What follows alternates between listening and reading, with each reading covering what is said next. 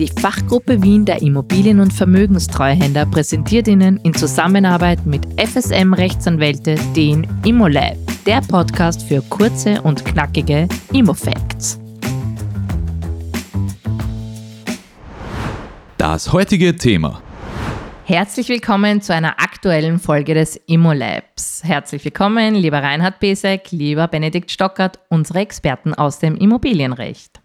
Heute reden wir darüber, was eine Besitzstörung ist, welche Fristen man bei einem Besitzstörungsverfahren beachten sollte, wie man Verfahren beschleunigen kann und was eine Besitzstörung für Mieter, Vermieter und Hausverwalter bedeutet. Lieber Benny, sag uns doch bitte ganz kurz, was versteht man unter einer Besitzstörung? Jetzt geht es ans Eingemachte. Eine Besitzstörung äh, bedeutet im Wesentlichen, dass niemand berechtigt ist, den Besitz eines anderen zu stören. Eine Besitzstörung an sich ermöglicht es mir, ohne mein Eigentum nachzuweisen, einen anderen, der den Besitz an einer beweglichen oder unbeweglichen Sache stört, direkt in Anspruch zu nehmen und zu klagen. Das Besitzstörungsverfahren ist grundsätzlich gerichtet auf die Wiederherstellung des letzten ruhigen Besitzstandes, daher immer gegen einen anderen Besitzer. Die Besitzstörung muss geltend gemacht werden binnen 30 Tagen ab Kenntnis von Störer und Störung. Das ist eine materiell-rechtliche Frist. Das heißt, die Klage muss am 30. Tag bei Gericht einlangen. Also wenn man die Klage mittels Post einbringen sollte, was heute noch die wenigsten tun, dann darf man den Postenlauf nicht mit einrechnen. Der Beginn für diese Frist ist die Kenntnis der Person über die Störung des Besitzes. Das ist im Wesentlichen die Kenntnis der Person, die gestört ist. Bei mehreren Hauseigentümern ist die Kenntnis des Hausverwalters auch mitentscheidend oder äh, eines Vertreters oder eines verantwortlichen Angestellten. Das genügt in dem wesentlichen Fall. Lieber Reinhard, das waren also die grundlegenden Dinge. Die Frist für die Besitzstörung haben wir besprochen. Wer trägt denn die Beweislast? Die Beweislast, dass der Besitz gestört wurde, trifft den Kläger, also den vermeintlich Gestörten. Der muss nachweisen, dass er einen ruhigen Besitz hatte, der eben vom Beklagten gestört wurde. Noch in Ergänzung zu der 30-tägigen Frist, vorher hast du richtig erwähnt, wenn es mehrere Miteigentümer gibt, die einen Hausverwalter bestellt haben, da stellt sich die Frage im Detail, wann beginnt die 30-jährige Frist zu laufen. Du hast schon richtig erwähnt, an sich wird auf die Kenntnis des Hausverwalters abgestellt, der dann den Eigentümern zugerechnet wird. Aber Sonderkonstellation ist, wann beginnt die Frist zu laufen, wenn ein Eigentümer vor dem Hausverwalter Kenntnis erlangt hat. Da gibt es noch keine Rechtsprechung, aber die Literatur geht davon aus, dass dann der frühere Beginn des Fristenlaufs maßgebend ist. Also es kann sein, dass auch schon vor dem Hausverwalter Kenntniserlangung die 30-tägige Frist zu laufen begonnen hat. Wann wer Kenntnis erlangt hat, das ist dann natürlich im Verfahren zu klären, aber das sei nur noch der Vollständigkeit halber erwähnt. Besitzstörungsverfahren.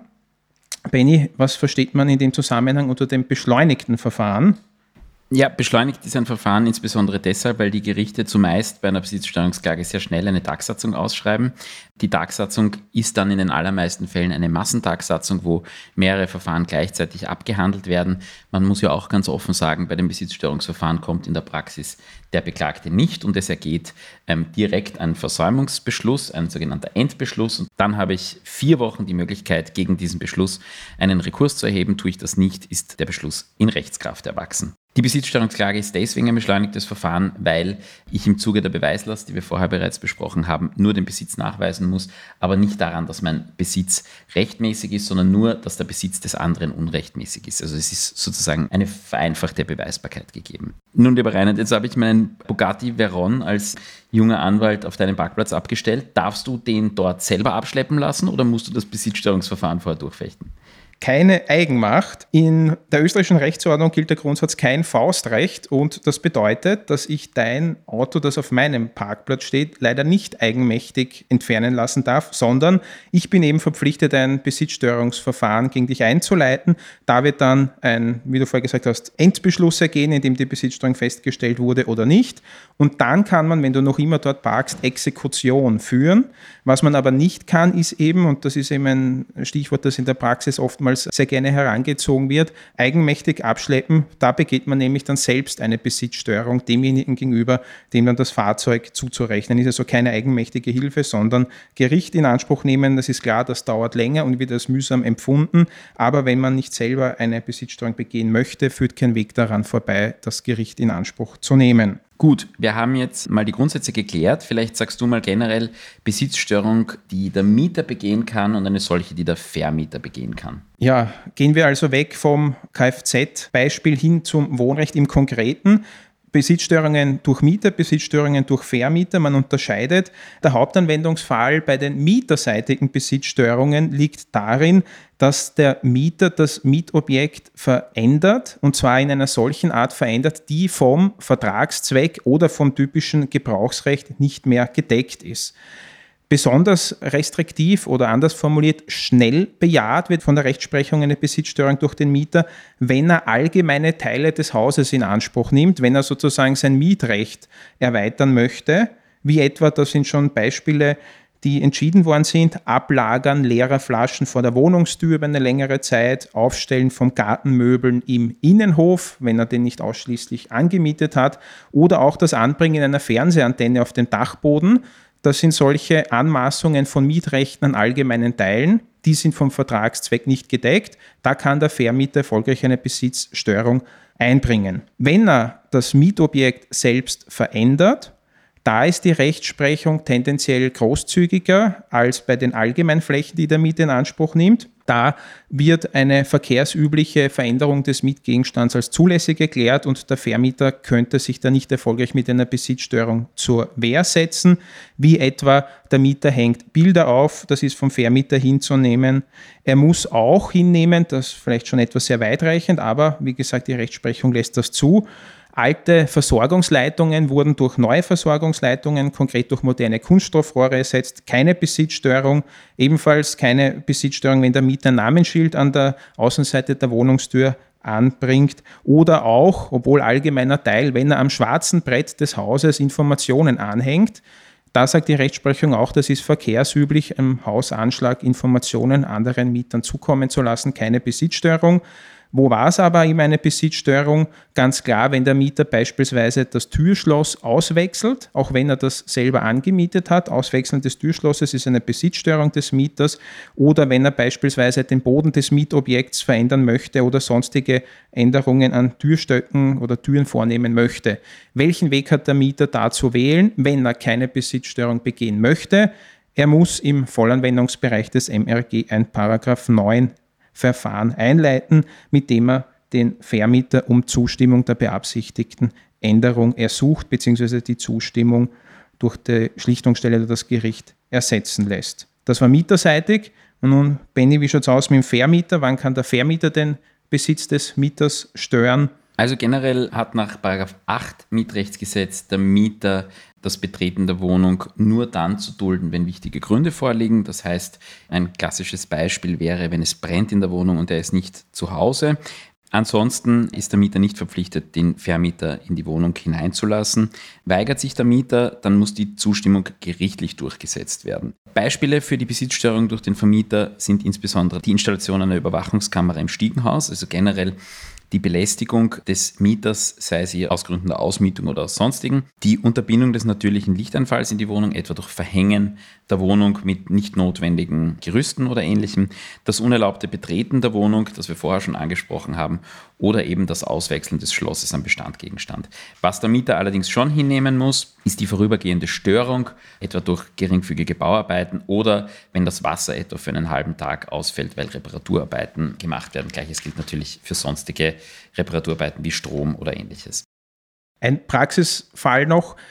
Wenn der Mieter, das kommt ja oft vor, beispielsweise säumig ist mit der Zahlung des Entgelts für Strom- oder Wasserlieferung, dann gehen Vermieter manchmal dazu über, so hört man, dass sie dem Mieter den Strom abdrehen oder vielleicht auch die Wasserleitung, wenn man das individuell zuordnen kann, äh, die Wasserzufuhr absperren mit dem Argument, ja, der Mieter zahlt keine Miete oder vielleicht sogar, wenn der Mieter explizit das Entgelt für den Strom gesondert zu leisten hat und er da mit in Verzug ist und der Vermieter nun die Stromversorgung einstellen möchte, dann ist das bitte dennoch eine Besitzstörung. Also auch dann, wenn der Mieter mit dem für eine Leistung geschuldeten Entgelt in Verzug ist, darf der Vermieter nicht eigenmächtig den Strom oder das Wasser abdrehen. Das ist nach der Rechtsprechung eine Besitzstörung durch den Vermieter. Dann haben wir Mieter und Vermieter mal grob abgedeckt.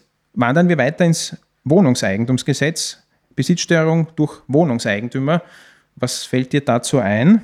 Das ist natürlich nicht so umfangreich wie bei Mieter und Vermietern, aber generell ist eine Besitzstörung dort der Fall, wo in das Eigentumsrecht eines anderen ohne einen entsprechenden Rechtsgrund eingegriffen wird. Zwei praktische Beispiele.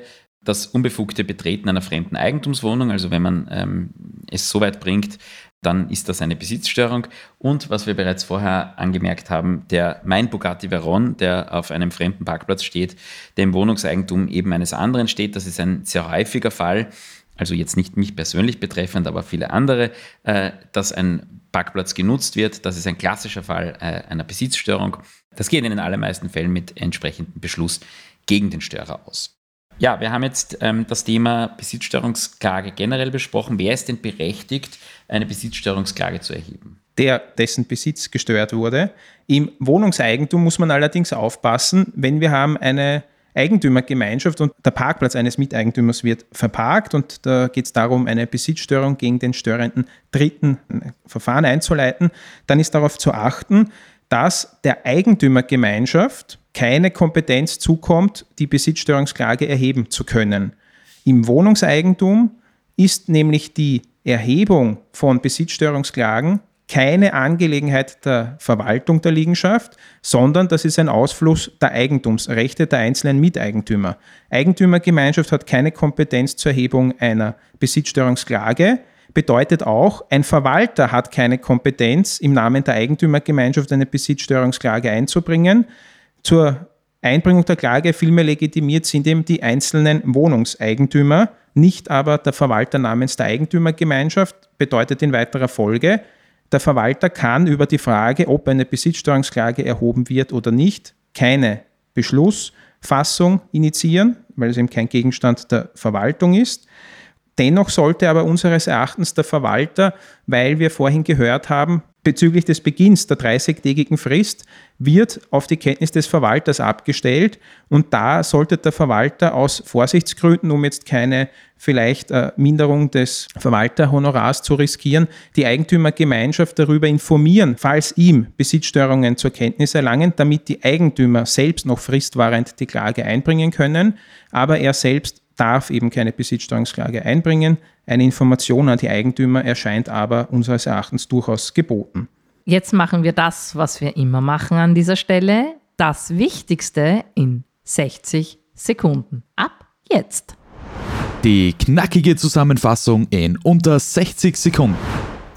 Allerwichtigste 30-tägige Frist waren. Bei 30 Tagen nach Ablauf der Störung muss die Klage bei Gericht eingebracht sein. Wenn Zweifel darüber besteht, wann die 30-tägige Frist begonnen hat, die kürzere Frist wählen, um jedenfalls sicher vor Gericht zu kommen. Weiters, dass die Frist bei Kenntnis der Störungshandlung beginnt und der Hausverwalter wird dem Eigentümer zugerechnet, so auch wie andere ihm nahestehende Personen. Und für den Hausverwalter empfiehlt es sich, die Eigentümer unverzüglich darüber zu informieren, falls und sobald er Kenntnis von einer Besitzstörung erlangt. Vielen Dank für eure Zeit und bis zum nächsten Mal. Danke fürs Zuhören, folgen Sie uns und verpassen Sie ab sofort keine Fakten, Neuheiten und Tipps aus der Immobilienwirtschaft. ImmoLab, der Podcast der Fachgruppe Wien, powered by FSM Rechtsanwälte. Dieser Podcast behandelt ausgewählte Themenfelder aus der Welt des Immobilienrechts und soll dabei jeweils einen groben Überblick geben. Bitte beachten Sie, dass die hier erteilten Informationen und Tipps daher naturgemäß keinen Anspruch auf Vollständigkeit erheben und eine einzelfallbezogene Rechtsberatung nicht ersetzen können.